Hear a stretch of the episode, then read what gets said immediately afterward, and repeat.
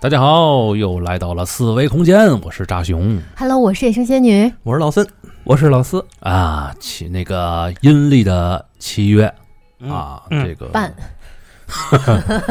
也不累吧？说那么明上，这每年一度，每每到佳节 被每到佳节想老四，对啊好， 我操，饭可以乱吃，但是话也可以乱乱说，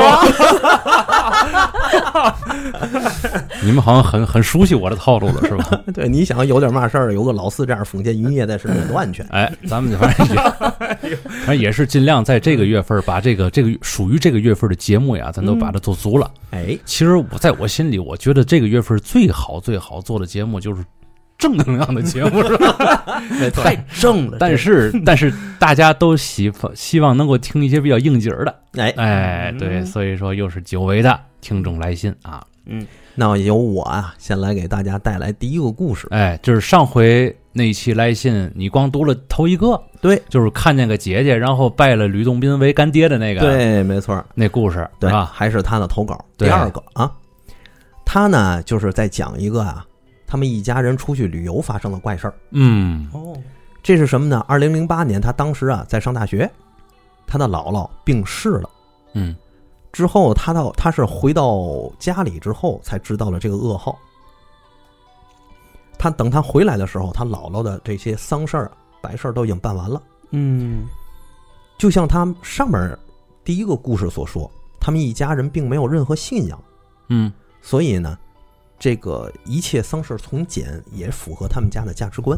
嗯，因为姥姥去世嘛，嗯，姥爷整个人呢就没精打采，非常颓废。对，他的母亲呢是姥爷的大女儿，嗯就把啊姥爷接到家里来，一边照顾一边多陪陪老爷子。嗯，真好，四月份的时候，他妈妈建议姥爷和自己的母亲一块儿出去到四川旅游去，散散心。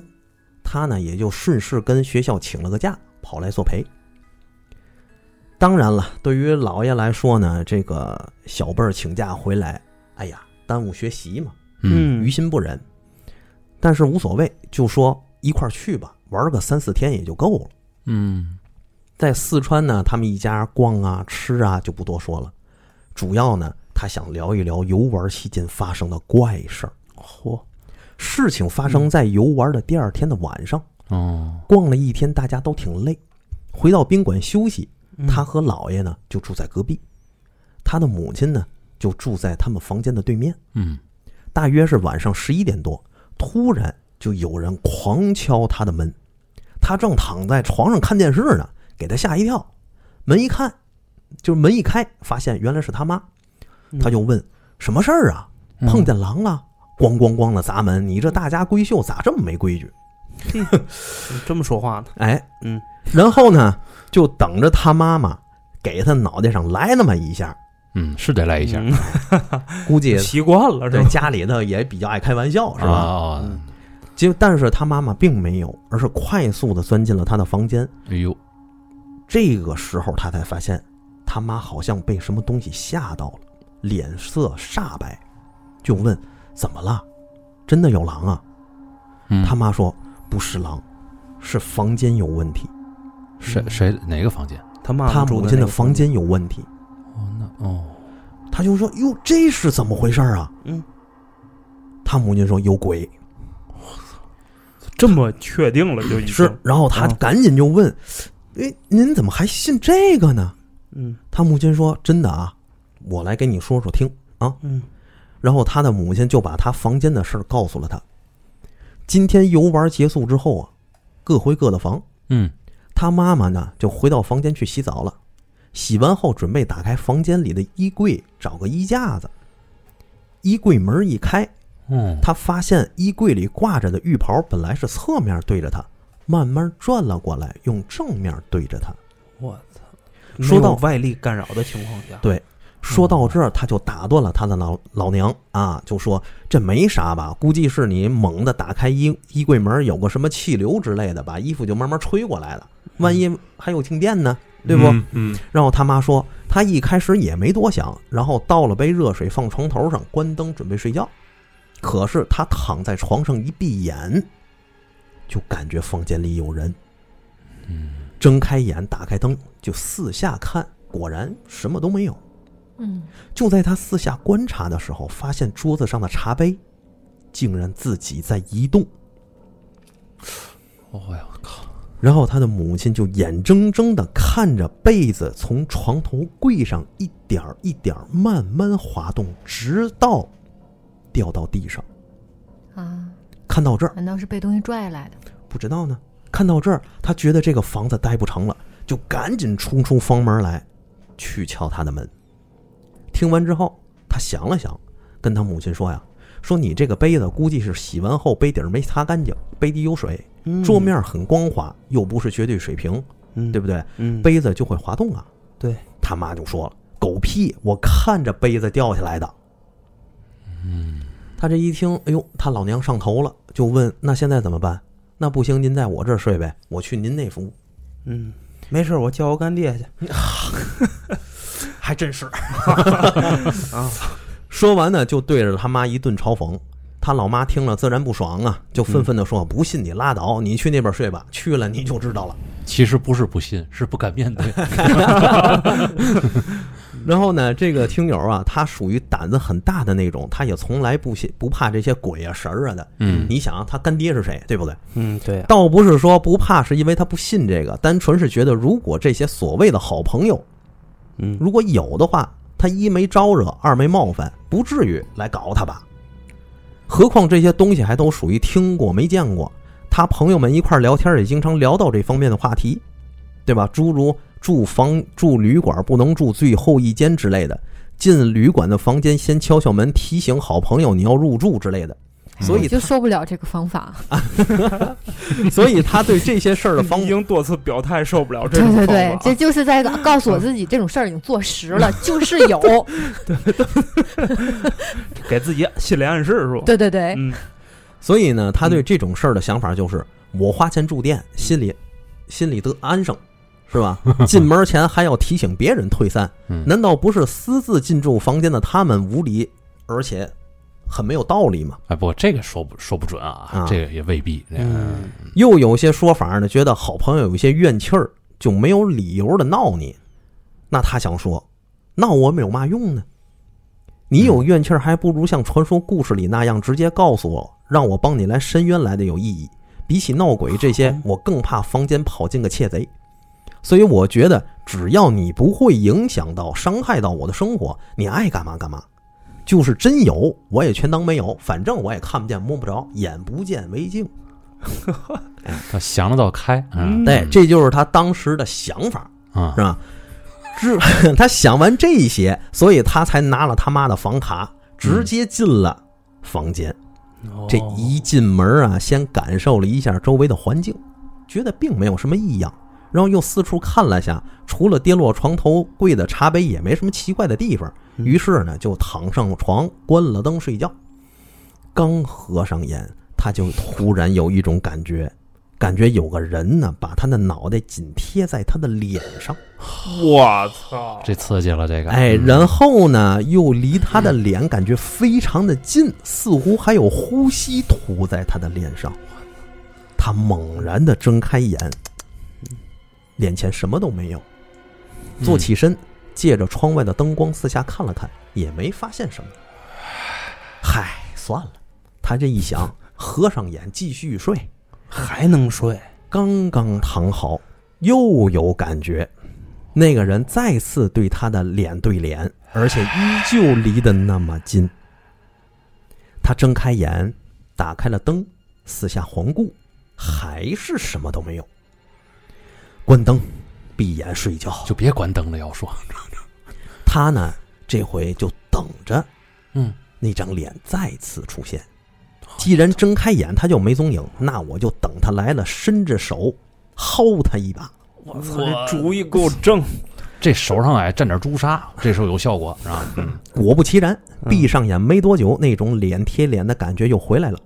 他闭着眼，直接伸手往脸前就抓，噗什么都没抓到，嗯扑了个空。那种脸对脸的感觉也就随之而去了。嗯，他呢一想，坐起身，有点发愣，嗯，就回想他母亲刚才跟他说的那些话，他有点疑神疑鬼了，因为目前这些状况全部来源于他自己真实的感觉。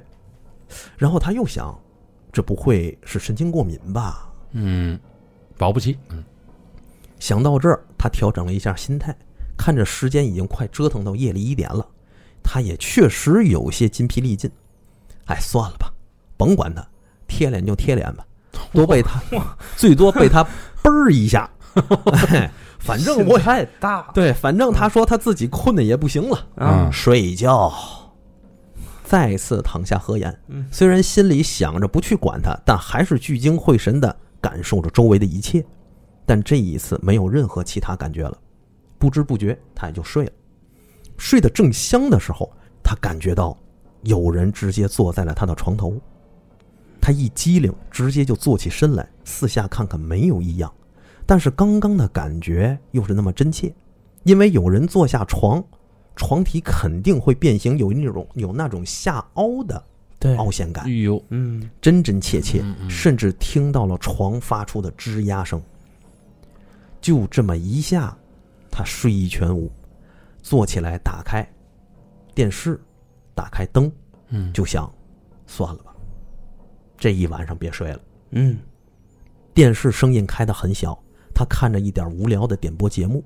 忽然呢，他听到了一点声音，这个声音来自他的耳旁，声音很轻，离得很近，所以他清楚地捕捉到了这个声音。这个声音似乎是在叹气。他把电视的声音关了，静耳倾听。不一会儿，果然再次听到那种轻飘飘、似有似无，但又离他很近的叹息声。而这一次，他感到叹息的同时，呼出的气甚至扑到了他的脸上。我他下了床，跟盲人探路一样，在他周围四下探索，似乎是想抓住一个隐形人，但什么都没有。他这一折腾，叹息声也随之停止。他停下了动作，屏住呼吸，尽可能静做到悄无声息。他想证明刚才的那些叹息只是他的幻觉或是错觉。嗯，可刚停下没多久，他真真切切的再次听到了叹息声，依旧离他很久很远，气息却打在了他的脸上。他怀疑是不是窗外的风啊？嗯他走到窗边查看窗户，户门紧闭。他怀疑是不是空调啊？走到门廊处看空调的面板，空调没开。他又想是不是隔壁打呼噜的声音啊？有回声。他打开门来，走到走廊，走廊寂静无声。这宾馆的隔音做的还真他妈的好，嗯他叹息着说道。走出房间的时候，他其实心态已经崩溃了。他出来就没打算再回去。他来到了电梯，到了一楼大厅，看到宾馆的小超市还在营业，买了盒烟，坐在大厅抽了起来。大厅值班员工看他一直坐那儿不走，还香烟不断，就好奇的过来问他：“先生，您没事儿吧？”嗯，没事儿，我认个床啊，换个床睡不着觉了，下来溜达溜达。可是有人要问他为啥不提出换房间，其实这个时候他还是觉得这是他自己神经过敏、疑神疑鬼，说出去呢，他觉得自己有点丢人。就这么熬了一夜，第二天他姥爷看到四个黑眼圈儿， 他呢是一晚上被折腾的睡不着。他的母亲换了房间，虽然没什么奇怪的事儿，但还是吓得一晚上没睡。他姥爷问了问情况，然后说：“一个个胆子小的，啊，就是有人坐那儿叹气又怎么了？嗯又不碍着你，看你俩这状态，行了啊，就是咱也甭嗯逛了，这两天我也挺累，咱回家吧。 no，嗯于老爷是，子生气了，对，嗯，于是草草结束了这次旅行，踏上归途。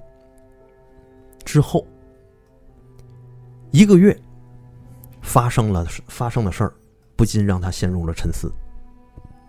那是在二零零八年的五月十二日，嗯我们所有人都知道，这是四川汶川大地震发生的日子。嗯嗯，看到灾难相关报道的时候，他就自己在想，那晚的情况会不会是地震的前提征兆，又或是那些像是幻觉的遭遇，其实是人本身对于灾难的某种感知，哦，还是真的有所谓的好朋友，他在提醒他，灾难将至，让他们速速离开。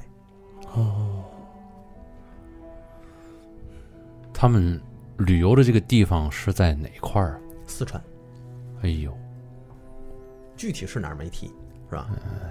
就发生完这个事儿以后，他姥爷不就是催着他们赶紧走嘛，也玩不下去了。你们既然都这个状态，咱就赶紧撤吧。然后他嗯们撤了以后，然后就发生地震了。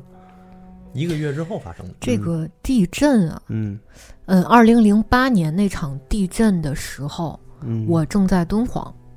哦，大地震来临之前，这个自然界确实是有一些预警的。对，嗯，那天，嗯，我们正在这个石窟参观嘛，嗯就忽然间，所有的手机，就是每个人都无一例外啊，没有信号了，哦，持续那一整天没有信号。我不，磁场，哎，这这不是，就是好像是。嗯，也许是那个信号波段，就是是是不是受到了一些就是就是地底下的一些干扰，啊，你知道吗？嗯没有在室内吗？你们大部队？呃，没有，呃，没有在室内，哦，就是从这个石窟进去，然后出来又去另一个石窟，然后整个都看完之后，在外外面集合。就那一天上午，就发现所有人的手机全都没有信号，而且那个既没有信号之后，开始狂风大作。哦，那个风就跟邪风一样，就是那种特别特别夸张的沙尘暴。赶巧我们那天一就是最后一天了，那是在那儿待的最后一个上午。嗯，完了之后，我们就要往回走，然后这时候发现你还不见了，不不知道是不知道去哪儿了 你跟上上次那续上了是吧？啊？是是那次吗？然后就刮沙子那个民那个那个敦煌那儿、啊是那次啊，是那次。是那次，然后我们中午之后就坐上火车了，已经。这时候就听说后面就已经开始地震了。哦而且那那地震它其实是就是从一个地区波及到另一个地地区，再波及到另一个地区的。嗯，就是我们一路回来，我们刚离开那个地儿，那个地儿就地震了，然后又到下一个地儿，转转成跟着其你他的们城。那是吗？对对对对对，就就是那种、哦就那种感觉那，还挺危险就的。非常的嗯幸运那一次。嗯，但是确实是天有异象，而且那个嗯晚上的时候，那个天空不是咱们正常看到的那个颜色。嗯，嗯，挺吓人的，应该是。对，对，其实那天那个地震发生的时候呢，我当时正在玩《魔兽世界》，嗯，这个我嗯记忆特别深、你你那几年你不干别的啊。嗯我们正在打本儿呢，嗯打着打的时候，我们团队里好多人就掉线了。嗯，对，掉线了之后，当时我们那团长啊，就是也是我们会长，就在麦里喊，就是怎么都掉线儿了呀？哦，什么事儿啊？赶紧嗯上线儿，要不这团儿打不下去了。当时还想，嗯很长时间这帮人都上不来。然后我们那个会长，因为有当时我们很多人的这个联系方式、嗯，手机号嘛，他就嗯打电话，打电话嗯打不通，发短信回不了。真的没没出事儿吧？后来我们才知道是发生地震了。大发生地震那边信息过来之后，我们这帮人也很也很焦急，因为这是在游戏里真实处了好几好多年的朋友，我们玩命给他们那个我们会长玩命给他们打电话，最后特别幸运的是没有人有事儿嗯，啊，就都挺好，但是信号是中断了。中断了。所以那次其实对于咱们来说都是。对于任何人都是一个惨痛的回忆，因为当时我老姨还住在成都呢。嗯甚至波及到了虚拟世界。对，嗯那天正好是在一高大厦嗯，二十一层，我我在那儿工作，哦，然后当时我那个办公室里边儿，所有人都一个反应，哎，你头有点晕，嗯就是感觉，哎，今天怎么的，就是没睡好还是怎么着？后来大家面面相觑，感觉大家好像都在互相看对方，一哎，个一个状态是吧？嗯，后来才反应过来，是不是地震了？当时反应特别大，因为我那个楼层可能比较高啊，所以反应特别大。就是说，你那个你坐在那儿哈，你就感觉身体不由自主的在左右来回晃动。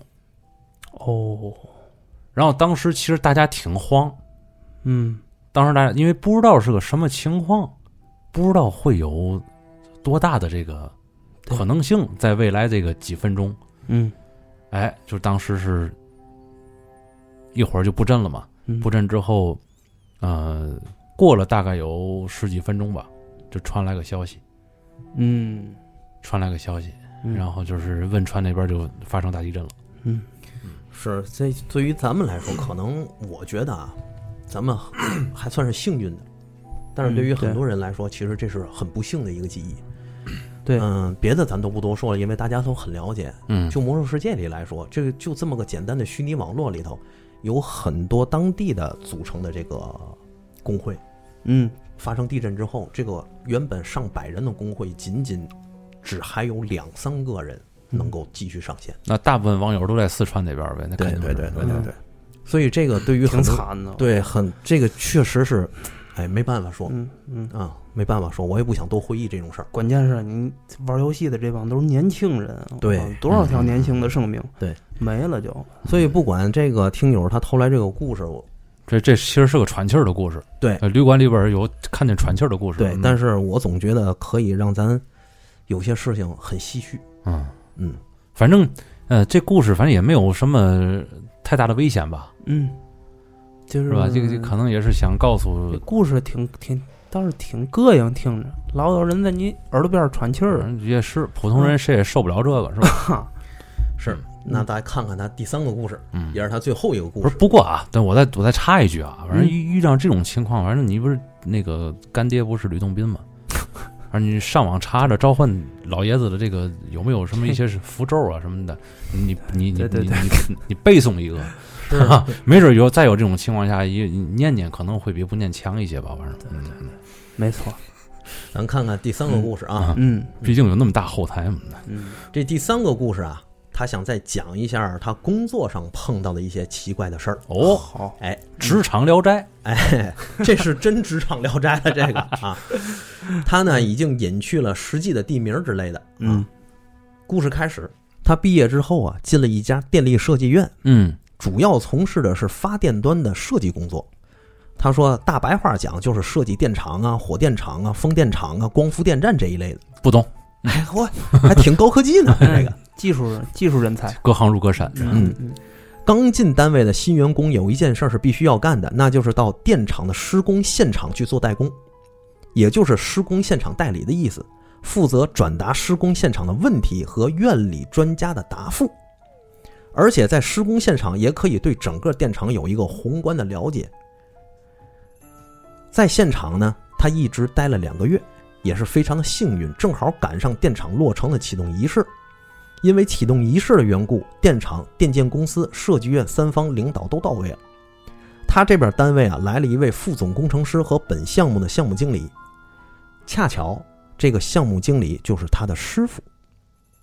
启动仪式的流程就是各种领导讲话，讲完话呢就是重头戏了，嗯机组启动啊，启动呢其实就是给锅炉点点火， 嗯 没嘛大事儿吧？他当时也是个什么都不懂的新人，全程围观，就看工作人员一通忙活，对着讲对着对讲机啊，不停叭叭叭的响。点火，点火，点火！哎，过了个把小时，一个现场工作人员过来汇报，哼，点火失 败了，火没点着。哎呀，从头到尾互费相交什么劲呢？互相交流五个字儿：点火，点火失败。拉胯 了，嗯现场的各位领导专家呀都很尴尬，然后赶紧找了个会议室开会研究一 下。只是各个专业的工作人员再次核查装设备状态，同时分析数据看看有没有问题。嗯一番核查之后，消息传来说没的问题，一切 OK，稳的一批。哎呦，解决了化工厂点火难的问题。那再解决一下脸盆的问题。看你这口音就是锅炉房，你知道吗？这个领导啊啊，清清嗓子，再次说道：“嗯，再次点火。”嗯，再次点火的命令下达后个把小时，刚传令的工作人员又又来了会议室，报告说还是没着。 哎，这怎么怎么说的有？蹊跷哎嗯，这个领导啊，一个个都虚了，肉眼可见一头大汗，因为当时电厂基本都是用燃油给锅炉点火的啊，不是用劈柴。嗯每次的费用啊都是在十几万到几十万不等，哇，根据机组的大小来定。啊这大这型这两次点火失败，就一个房子进 哎去机了。没了， 我操！大型机组一次点火花费百万也是有可能的哎。之后，领导专家又聚首坐在一块儿商量，并安排工作人员再次检查所有设备。检查完了，没得问题，稳的一批。领导再次下令点火， 你把那个这说文的一批那人叫过来， 我跟他谈谈。差一个活银子是吧？你下去，我也差点油，差点油料。太狠了。 这个，但是领导再次下令点火的时候，那声音已经颤了，嗯，用颤音儿说的。点火结果 呢，再次沟通回来，还是没点着。哎呦，这个是真稳的一批，哎，嗯真没点着，倍儿稳这事儿。这类事儿啊，其实也就没啥再可讲的了。啊，领导们一个个真慌了，说话的时候有些歇斯底里，基本上是全程在咆哮。会议室里，一群领导专家在继续研究讨论。这时候，电建公司一个专家说了一句：“不行，就清到十吧。”这专家说的是伴着浓厚的方言的普通话，他当时听的就是清道石，也不知道是清烟道啊，还是输油管道的石，在笔记本上记录了一个“清道石”三字。其他专家听了这话，一时无语，沉默半晌。有个领导说了句：“那就清吧。什么意思？青岛市？”不知道，后面看。这个会呢，到就此散了，大家各忙各的嗯。他就凑到师傅跟前问：“师傅，这是清哪儿的道石啊？”师傅回了句：“不知道啊，估计就近吧，八成是请终南山的。”啊嗯终南山离这儿老远了，那地方石头跟点火有啥关系？他师傅说：“石头，什么石头？你开会也不好好听啊！人家说的是请个道士，嗨，果然， 妈戏还挺足的。 不错不错啊，这这这不错，挺好的。嗯，道士。青岛石， 我在想是哪儿的口音？青岛石，青岛师，青岛师，道士。嗯，他当时听这话就懵了，嗯，请道士干嘛？点不着火，让道士借三味真火、六丁神火，这还是电厂吗？讲科学、讲文明的地方，你们这是要搞毛线啊？这是。这是老孙作风。当天傍晚，道士到位，在锅炉房外起了神坛，就是一个长方形桌子，铺着黄布，上面摆着蜡烛、香炉、桃木剑、黄表纸，就林正英那一套家具差不多事儿的。嗯，老道里面穿着蓝色的长衫， 外面套了个黄色的褂子，头上戴着蓝色有棱角的帽子，基本跟僵尸片里英叔的造型差不太多。嗯嗯，然后老道开始念叨，听起来像唱歌，嗯舞着桃木剑，烧着黄表纸，一系列操作之后，旁边有人递过去一只大公鸡和一把刀。道道长接过鸡和刀，斩了鸡头，抓着公鸡的腔子，把鸡血洒在锅炉房门口，然后盘腿就坐在鸡血边上，一边摇铃一边念念有词。呵，这灌猴啊，念了没多久，老道起身表示结束了，然后招呼工作人员找来了一个拖把，就是那种木杆儿的拖把呢，头儿是棉絮的原始型拖把，嗯，嗯，我想想啊，就是咱小学用的那种哦，蜡木杆儿前头绑着一堆布条儿那个啊啊，棉花的，啊，然后把跟个幡儿似的。哎，对对对 对，你扛过是吧？你是不是老扛那玩意儿？ 反正原来老是把这个头啊竖起来，然后抖楞。嗯 这所以小时候女那个小时候女生缘都特差。 怪不得你爸天天回家抽你。 嗯，这个他把拖布的头儿拽了下来，然后呢沾了点燃油，点燃扔进炉膛，再次开始点火。这一次还真就点着了。嗯，这回完就了。是这么邪门儿。虽然他当时啊认为是这个拖把头的缘故才点着了的，事后他还跟师傅讨论这个事儿，师傅表示这种事儿多了去了，以后跟着我就习以为常。哇，确实，嗯，工作这么多年，业界怪事儿见了不少，会因为时常到全国各地电厂调研参观，对这种怪事儿慢慢也就见怪不怪了。嗯，比如华中某地区电厂，厂区升压站区域荒草长得有半人高，升压站呢就是电厂发出的电要通过升压站把电压往外输送。嗯不管是电厂升压站还是输变电站，变在变压器出现的那部分区域，地面肯定铺着厚厚一层大块石头，为的就是让员工的脚不会直接接触地面，防止触电，尽可能减少危险。这个石头地面的区域是绝对禁止长草的，但是这个电厂的升压站区域，它的草就是不停的长着。询问了电厂员工，员工表示这是风水草，不能除，除了就出事故。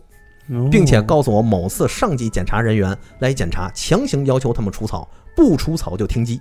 厂里没办法，只能除了草。除了草，当天晚上变压器就炸了，嗯看看看看，不是简简单单的起火，是爆炸。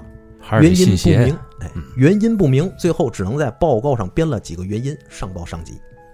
再比如东北地区某电厂，一进入厂电那个电厂办公区，办公楼正中挂着一幅巨大的毛爷爷像。我去过无数电厂，从来也没见过电厂在办公楼上挂像的。询问员工，员工表示，之前他们厂事故频发，为此换了数位生产厂长，多次治理均效果不佳，很是邪门儿。最后调来个王牌生产厂长，这什个么叫王牌儿生？金牌的生产厂长，哦能力很强。嗯，嗯，这个厂长数次解决多个电厂的生产安全问题。王牌厂长来了之后，除了标准操作，就是强化安规检查之类，还有个要求就是要挂毛爷爷像。王牌厂长来了之后，连续三年安全生产无事故。之后，我在食堂就餐的时候，这名王牌厂长刚好来了，跟我们这群调研人员坐一起吃饭攀谈。同行的一个哥们儿就问这个王牌厂长：“哎，这个卦象有什么讲究吗？”你这是木林币 呀、怎么忽然之间你就这口音了？你你嗯，对，卦象有什么讲究吗？嗯 嗯，哎，腻腻歪歪，王牌厂长呢，给了一个他觉得很专业也也很合理的回复。你们想想啊，我们在办公区的办公大楼正前方挂着这么一大幅毛爷爷像，员工在上班的路上一进厂区就想看到它了，嗯对个人有个惊醒作用，同时也能让人振奋起来，嗯精神也更容易集中，工作的时候就能打起精神，谨慎谨慎操作。嗯，自然误操作的事故和事故率就会大大减少了。你看这就哎得让老孙读，没错儿，对，这股老干部的味儿就出来了，对是吧嗯对对对，故事啊，到这儿就讲完了。嗯，嗯他说啊哦他这几个故事都不吓人，他也不是为了吓人，挺好挺好，单纯就是分享几个真实经历的离奇事件罢了。嗯，但是这个我感觉那个王牌厂长啊，嗯没说实 话。这里有事儿，哎我信你个 鬼！你个糟老头子，坏的很。是是是，这故事确实挺有意思的，嗯这比有时候比纯恐怖的呀，其实感觉听起来更刺激。嗯再加上那个老孙呢，就是是生情并茂的本色出演， 就是说一些老干部讲话的一些内容啊， 找对人了。哎，我觉得他这个几个投稿这个故事啊，特别有趣，嗯，尤其最后一个是最 有最这个最后一个是最有趣的。对对，哎，咱们还是看看。还是得敬畏一些个冥冥之中的规则吧，我觉得。嗯嗯哎，但是我觉得那个厂长说的是有道理的。嗯没道理， 我不信，肯定有其他的隐情。嗯，哎，嗯肯定有看下一个，看下一个哎啊看。下一个了啊，下一个我来啊。嗯嗯，这个下一个我读的是黑漆漆的投稿。哦哟，哎，四维空间的主播们好，我是来自二群的黑漆漆。前几天呢，加才加入的二群，但是我估计这个啊、呃咱嗯可能已经很很很久远了啊， 啊，估计很多人都不认识我，但是算是你们的，但我算是你们的忠实听众了。我因为之前工作的原因啊，落下个失眠的毛病，所以每晚都会戴着耳机听你们的节目入睡。哎，终于达到咱们的目的了，嗯是听的夜话吗？那陪睡节目嘛，嗯，不知道这四爷的陪睡之恩啊呢？我操！ 慢慢的也就把你们所有的节目都听了不下两遍。我特别喜欢听众来信和历史类的两个板块哦啊，没提克苏鲁，那读下一个吧。本期节目到此结束。哎，对 对，，不记是仇了。 虫了，所以今天我也说说我和我听来那些事儿啊。好啊，这第一个故事啊，嗯发生在二零年的四月份儿，疫情刚过没多久，在苏州工作呀。当时住那个公司的宿舍，因为疫情的原因不能出门嘛，嗯，四月底才让出门儿。估计啊，很多人这会儿跟他差不多啊。这个解封之后，第一件事想干嘛呀？嗯出去攒个局儿，对，来一对顿儿啊。 于是是浪，对，嗯一是好几个哥们儿约好了，晚上咱出去浪一顿儿去。哎，嗯这有一个哥们儿正好就是就苏州当地的，嗯，他说我家里啊有两瓶陈酿，哎呦嚯，哎，那晚上我给带上一块儿，咱好的咱得喝嗯痛快了。嗯，我呢，我就陪他呀回家拿酒去，哦，然后拿完酒再去餐馆和朋友们会合嘛。这下了班啊，我就和那个苏州本地的朋友就开车去他家了。到他们家之后啊，发现是什么呢？是近似城中村儿的那种独门独户，哦，一个房子三层，嗯算是个小别墅吧，还有点儿这个徽派的这个建筑风格。嗯嗯，进了门以后，发现他们家啊，好死不死，好巧不巧的还停电了。你说说，当时已经晚上六点多钟了，虽然呢天还没有完全黑，但他们家那个位置啊，基本上到了这个点儿啊，见不到什么阳光了，嗯黑灯瞎火的，知道吗？嗯，朋友说啊，走，我那个酒啊在二楼，咱俩啊一块儿上去，嗯你拿那个手机啊帮我照着点儿。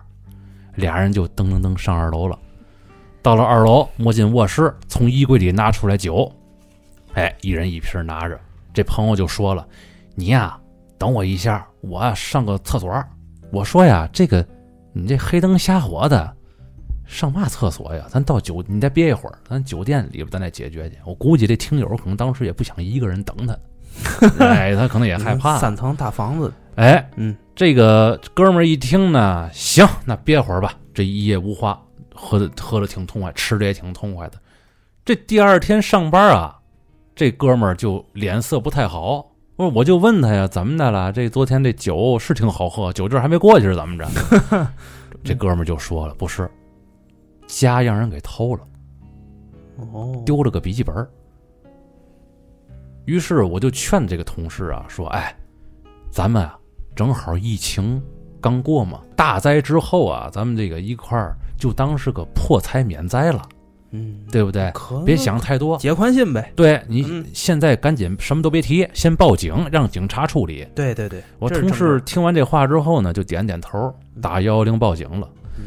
大概过了有那么十来天，这个警察那边打电话说，这个小偷找着了啊，你那个来公安局指认一下赃物。正好我也没嘛事儿，我就跟他一块儿去了。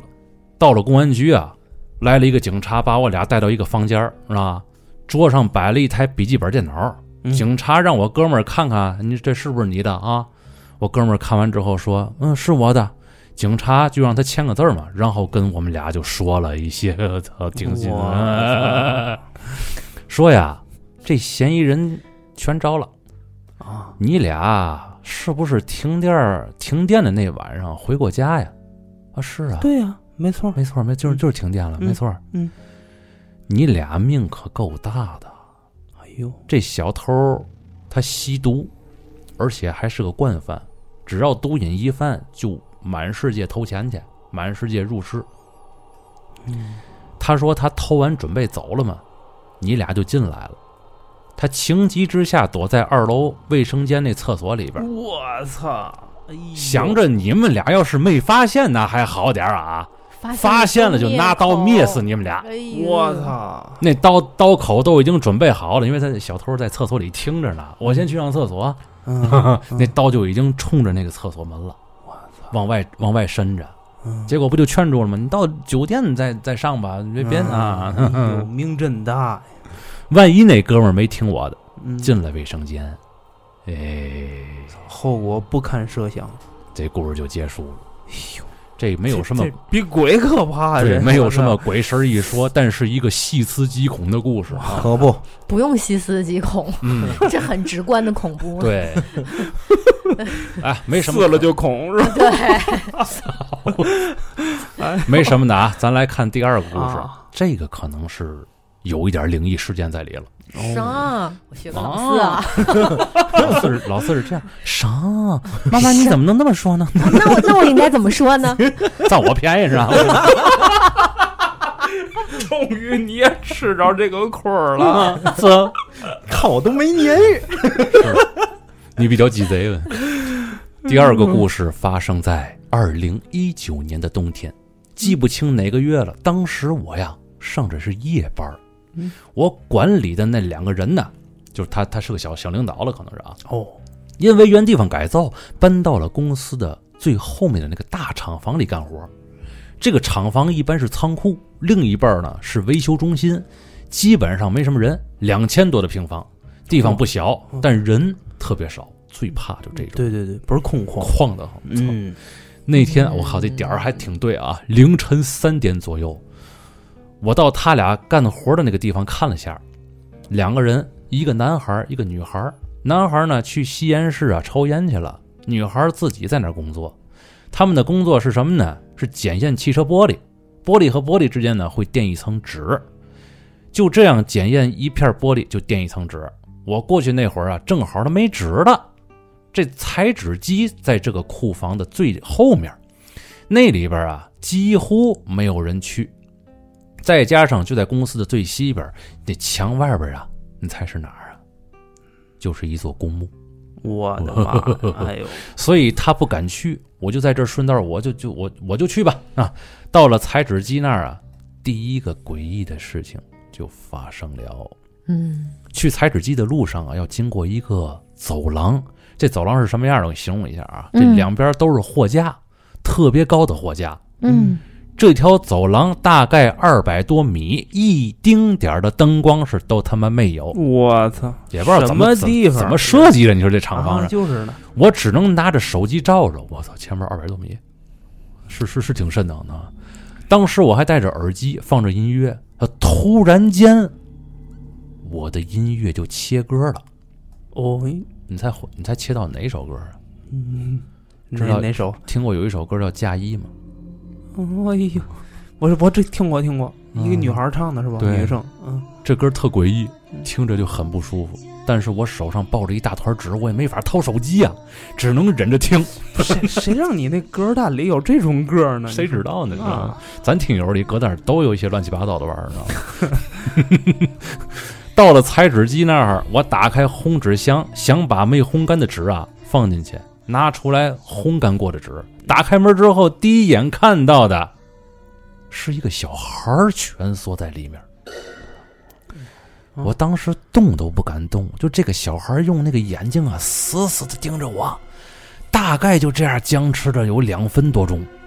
我往后退了两步，然后呢，把我手上那一大卷纸啊，就直接就扔过去了，就看见那小孩儿啊，眼睁睁的看着他变成了一团烟雾就不见了。我到现在还记得那小孩消失的时候，他脸上的表情，似笑非笑，乍一看好像什么表情都没有。打那以后，我就再也没去过那儿采纸。白天的时候啊，我就故意没说那晚上的事儿，我怕给这俩小孩吓着，你知道吗？哦，只是找领导啊申请了一个地方，把那裁纸机啊就放到了别地儿了。啊，对对，你往外挪挪。那小孩儿那够吓人的，一般不都看不见五官吗？他还嗯能看清五官和表情我，我我脑子里是俊雄哎哎，一个小的，一个个小蓝人嗯儿。啊，小蓝人儿。小蓝人儿，我靠，那个嗯面无表情，似笑非笑。嗯，但是他，你看旁边就是公墓啊，而且二百多米的这个大走廊没有 灯，就没有不能这样这设计。个设计的这个总感觉公墓太阴间了，这东西。公墓还行，就是野坟是更恐怖的。 啊，对要不就他想说野坟，结果说成公墓了。不是这本质上不一样的。 嗯反正没出事儿，啊就阿弥陀佛了，是吧？嗯，对对对对，对咱们来看啊，第三个故事啊，嗯，第三个故事，我觉得这故事啊，就就挺有意思了。然后它发生在啊我一个同事身上。嗯，这同事之前找了个女朋友，这女朋友啊，哎还挺好，长得也挺漂亮的。平常啊没事儿来这个单位啊找我这朋友，俩人一块儿回家，嗯，哎秀说个恩爱是吧？说话声音也不大， 嗯，还挺会照顾人儿。 那当时呢，我们就好多人都挺羡慕这同事的。 嗯，大概过了一年多呀，我们发现这同事天天来上班都是郁郁寡欢、闷闷不乐，精神还比较恍惚。哎呦，这怎么了偶尔一块儿吃饭，问他您怎么地了？这是啊？啊？而且呢，他这女朋友呀也不老来单位和他一块儿回家了。我们估计啊，可能是分手了。哦这这这朋友心同事心情不太好。嗯，又大概过俩月之后啊，听到了一个比较震惊的消息，这同事去世了，而且好像说还是猝死的。具体的我们也不了解呀，但是大家听完之后也比较唏嘘嘛。几个人想下班一块儿就去他家去一趟，表示一下哀思，鞠个躬什么的吧。嗯到了他家以后，发现他家呀没什么人，就是没什么亲戚，你明白这意思嗯吗？就他的爸妈，还有那谁呀、就是他的那个女朋友。嗯，哎，我们这回都感觉很诧异啊，原来他们俩没分手啊，不是因为这事儿郁郁寡欢是吗？嗯，就这样，这事儿啊就慢慢平息了，但是没有过多久，我们那个有一个群呐、那群邮箱里出现了一封电子邮件，嗯，你猜是谁发来的？居他然女啊是朋友，居然是我那个死去的同事发来的。嗯嗯，可能是之前这封邮件就已经发了，但是大家没在意吧？我觉得可能是、哦能到这日子吗？对这个，他还也说可以定时发送，是吗？嗯，我靠，那就预约发送，嗯，哎，也也保不齐可能是他女朋友发的。你咱你看，咱往后听啊，嗯，幸亏当时是白天，你看嗯那晚上估计哥儿几个都得吓死。那嗯，我们这办公室哥儿几个，你看看我，是我看看你，然后聚在一块儿，用其中的一个同事电脑打开了这封邮件。这封邮件，哎，没错，是延时发送的。嗯，看是写着什么意思啊？嗯，我不想再看见他了。这他是女字旁的他，哦，说的可能是他那女朋友。嗯，他太可怕了，就因为我家里没有那么多钱，我拿不出那么多钱，就一直逼着我。你走了不就好了吗？分开有那么的痛苦吗？这封信就这么短短几个字儿，我们看的也是面面相觑啊。后来再一为次什，么发到公司群这呢？不知道吗？我告诉你，谁发的都都说不上来。后来在一次喝酒的过程当中啊，我们听到了更恐怖的一件事儿。有一天晚上，我死去的那个同事，就那会儿还没死啊，嗯，给我另外一个同事说了一件事儿，说他有一天晚上特别的累，就十点钟打算睡觉了，都已经睡着了，突然被一个声音吵醒了，那个声音特别的大，他慢慢睁开眼，发现他的女朋友就在他身边儿，斜着趴着，头翘着，脸上带着诡异的笑容，就跟他这样脸对脸，头翘着是个什么姿态？不知道啊。我同事吓坏了，就连忙起身儿，他女朋友就用双手狠狠地掐着他脖子，一直不放，想把我同事掐死。我同事挣扎了特别的久，最后使出吃奶的力气把他女朋友甩下了床。这同事刚起身儿，却发现他女朋友就这样不见了，啊，我操！完全消失了，真的是完全消失了啊！我同事打开灯找了半天，屋子里都找了，都没有。凭空出现，凭空消失，对呀，他觉得我他妈遇到鬼了是怎么着？说到这儿，很多听友可能会问啊，他女朋友不是没死吗？怎么对就呀变成鬼魂了呢？他们不还都看见了吗？对呀，后来我跟一个老人说起这事儿，也才有了答案。这位老人年轻的时候倒腾文物的，他就说什么呢？说我的同事啊，遇到这女朋友啊，可能是一个生灵，是最凶的一种灵。生灵，生活的生，灵体的灵。这生灵就是活人的灵体啊，要在一个人极度悲愤、极度伤心的时候，才有几率出现的灵体。这种灵体具有死灵的一切能力，还具备一个独有的能力，就是它会真实的对人造成伤害。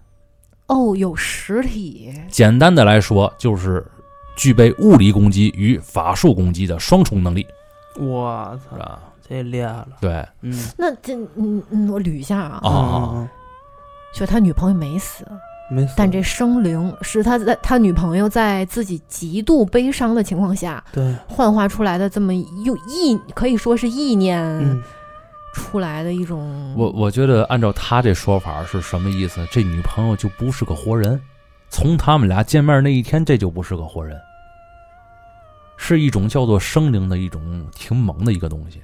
这种东西你可以看见它的尸体，你可以摸得着它，你明白？它也可以对话，它也可以说话，但它不是活人，哎呦，而且它具备它它它拿刀攮你也行，是拿法术攻击你也行，随时出现在你身边又随时的消失。嗯，挺可怕，这个我还真头回听说，嗯这就是他分享的三个故事。嗯最后这一个，这个确实是头回听说啊，这这有嗯有有这样的一种东西，但是嗯有一些马来西亚的一些个传说呀，嗯好像和这个生灵有一些像。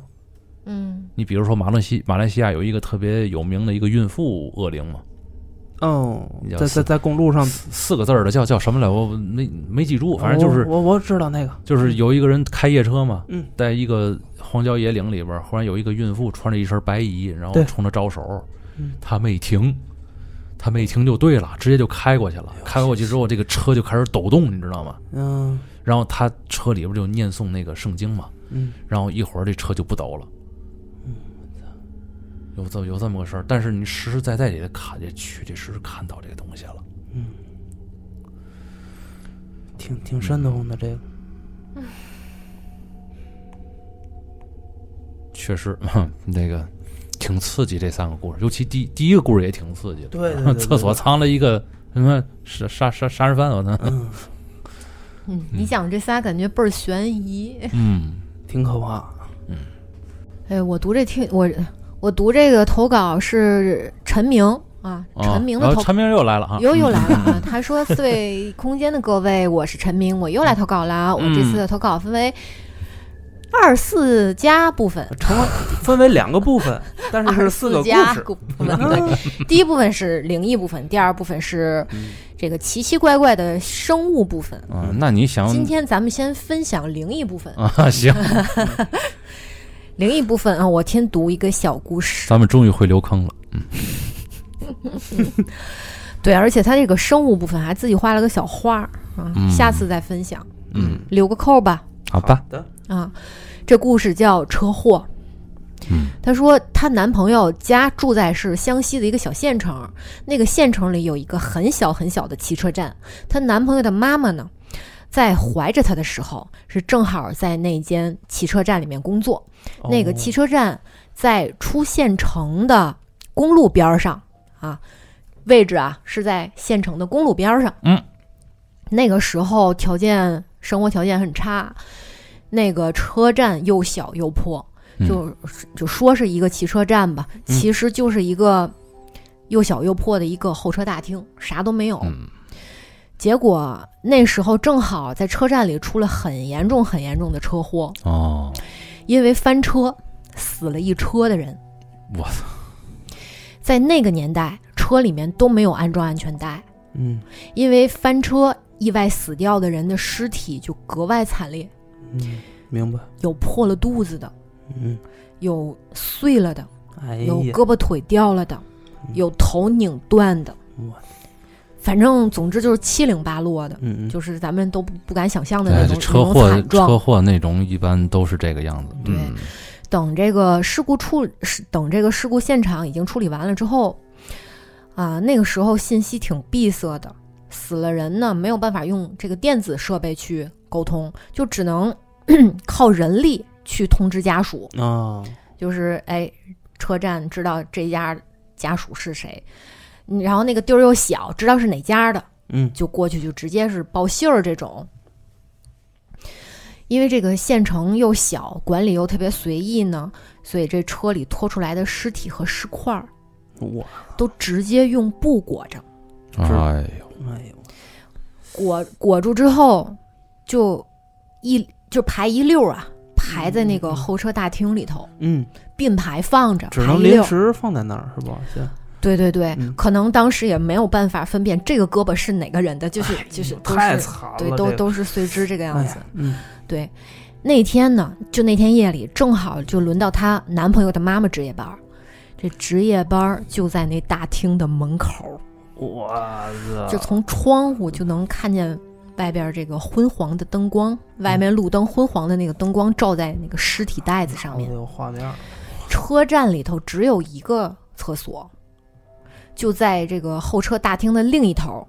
就他妈妈如果想上厕所，必须得从他值班的这个地儿迈过这些尸体到另一头去上。找个地儿随便上一下，不行，女同志，女那同志，那那那那那也不能，哎呦， 嗯，行吧。但有可能他待的值班的这一侧又没有门， 哎呦我天，明白吗？绝户地儿你怎么办？这到了夜里，这她男朋友妈妈实在是憋不住了，就是只能硬着头皮上厕所。啊，她那那堆尸体虽然说是已经裹起来了，但是特别浓重的血腥味儿就冒出来，还有臭味儿就回荡在那个候车大厅里啊，裹尸布下面都渗出来的都是血迹。嗯，她男朋友的妈妈那时候还年轻，胆子也比较大，就虽然很害怕，但是就是嘖强压制住自己，不往地上看啊，嗯就是眼睛向前看。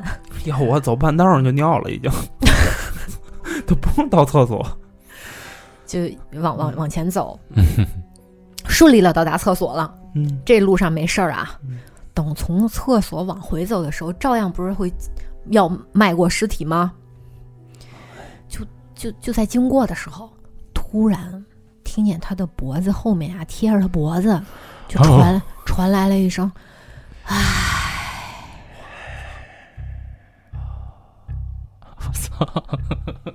太凉了，我”，这声音这声音模糊不模糊不清，嗯嗯嗯但是很近很近，听不出来是男的还是女的。他妈妈就瞬间那个从后脚跟儿一直麻到头皮，嗯整个人那头头皮都炸了。还能站着就不错了。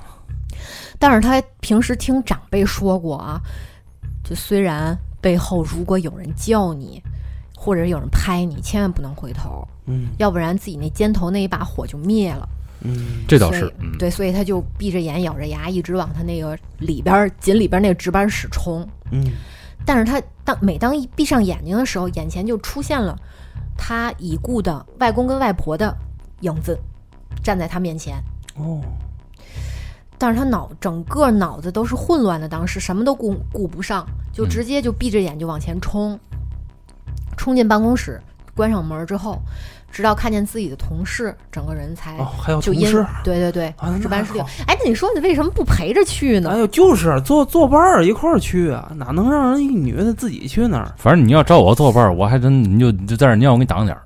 哎，我觉得有时候男生胆子还不如女生大呢。对，是是是这样，要搁你们俩，你们俩肯定不敢。我去，肯定不去。找个墙根儿就就就就就是就拉了了。矿泉水 瓶子，他妈一回屋，那啊整个人都因为害怕，那就瘫软下来了。嗯，后续的这件事儿，就是她男朋友的妈妈和屋里的其他同事说了，其他同事这还不止一个人是我吗说？你陪他去不行吗？我就说真的老几位， 我操，把就同听他事一场你就，就听她回来说，大家都听得浑身发毛， 哦但是也没有别的办法， 也不敢出门查看，只能互相安慰的的说是在厕所里面蹲久了才产生的这个幻听和幻视。嗯，就不过等男朋友他妈妈嗯，缓过来以后，她那天晚上只要一闭上眼睛，就能看见她外外公跟外婆慈祥的对着她微笑。后来她把这件事儿跟家里长辈儿说了，她长辈儿都说，就那是她去世的外公跟跟外婆心疼她。才吹那口气儿是吗？呃不是，不是他外婆应该，不是，是她感受到那口气儿之后，她再闭眼睛往往前冲的时候，啊，眼睛前面就出现了外公跟外婆的景象。哦，快过来，快过来，孩子。嗯对对哎对没没事，别怕，别怕啊，过来。嗯嗯。嗯，对对对，哦，哦，他嗯，就是护着她。哦，明哦白。别回头看啊，别回头看。对赶紧往这儿过来，哎，对，好哦，嗯，没事儿啊，嗯，真对，好而且她那会儿她怀孕了，但她自己不知道，她后来知道的。那应该身上有保护灵不，她她说的是怀着孕的时候三把火会弱，哦，哦，所以她外公跟外婆就来特地来护着她，不让那些别的冤魂靠近他们嗯，母子。嗯这样嗯，就直到现在呢，她男朋友的妈妈提起来这件事儿，还会出一身的白毛汗。可不呗，就如果那天不是她外公跟外婆守着，就不知道会有什么事儿发生。挺挺后怕也是。这个这个惨案，我我我好像还是觉得啊，这个像这种特殊的情况下，你哪怕是个女生，嗯，对吧？我觉得你找个地儿解决一下，大家也是都能理解的，对，是吧？对我觉得，而且那儿还那么多同事，要有男同事怎么解决？哎呦，这个节骨眼儿了，挪过去，这个节骨眼儿了，那你说一个女的还还自己还怀着孕了，你你越越尸体去，你这个事儿，你毕竟你不是合同啊，我就不理解的就是为 什么为什么不能不能同事陪着她？嗯，我也不理解。我告诉你，那个没有什么不能理解的。我如果比如说啊，这种事儿发生在我身上，像女儿说了，我想去厕所，你能陪我去吗？我肯定说我不陪。你你去那儿，我我我帮你挡点儿，是吧？不讲义气，不是这个不是不讲义气，我可你就以不讲义气，我可以把那个义气给你给你转化一你下，这叫转 化吗？肯定能给你转化。我给你找块布，找块布给你围起来，然后我在外边给你把风，化，这不叫转化， 就是不讲义气。不是不讲义气不是那边都是尸袋，尸袋还有臭味儿，下边还有血水，你往那儿跑什么跑啊？你有那么大的火焰能够顶得住这一切吗？对吗？但是男的可能能顶住呀，不不不不就是需要你陪着不是吗？你能不能顶住？咱也别做那货儿去，我那意思啊不就是一泡尿吗？一泡尿找哪儿解决？对呀也那比丢了命强。一泡尿是小事儿，对吧？嗯你呐你万一越那些尸体，你给谁惹着了？你又没有像这个听友那样那么好的这个外公外婆，是外公外婆吧？对，啊，保护着你，你怎么办？你说后边你虽半年虽一年的，你怎么弄？对吗？你得嗯你得往往大了去想这个事儿，它仅仅是一泡尿而已嘛。格格局，对呀，格局打开是吧？对呀，格局打炸 炸熊这个灵异格局， 对吧？你到时候我我就们是所找有了一人，个能辩驳的嘴， 其实就是不讲义气。哎，我我现在我告诉你了，没事儿，到时候我保证那道是，理是这个道理，啊对吧我只是说实话嘛。并没有。我现在告诉你了，哎，我没问题，到时候有我，咱们有嘛用？到时候人我老四就就行，呃，行吧，行吧， 嗯 行吧，四爷，行吧，四爷，你看那脸儿都紫了。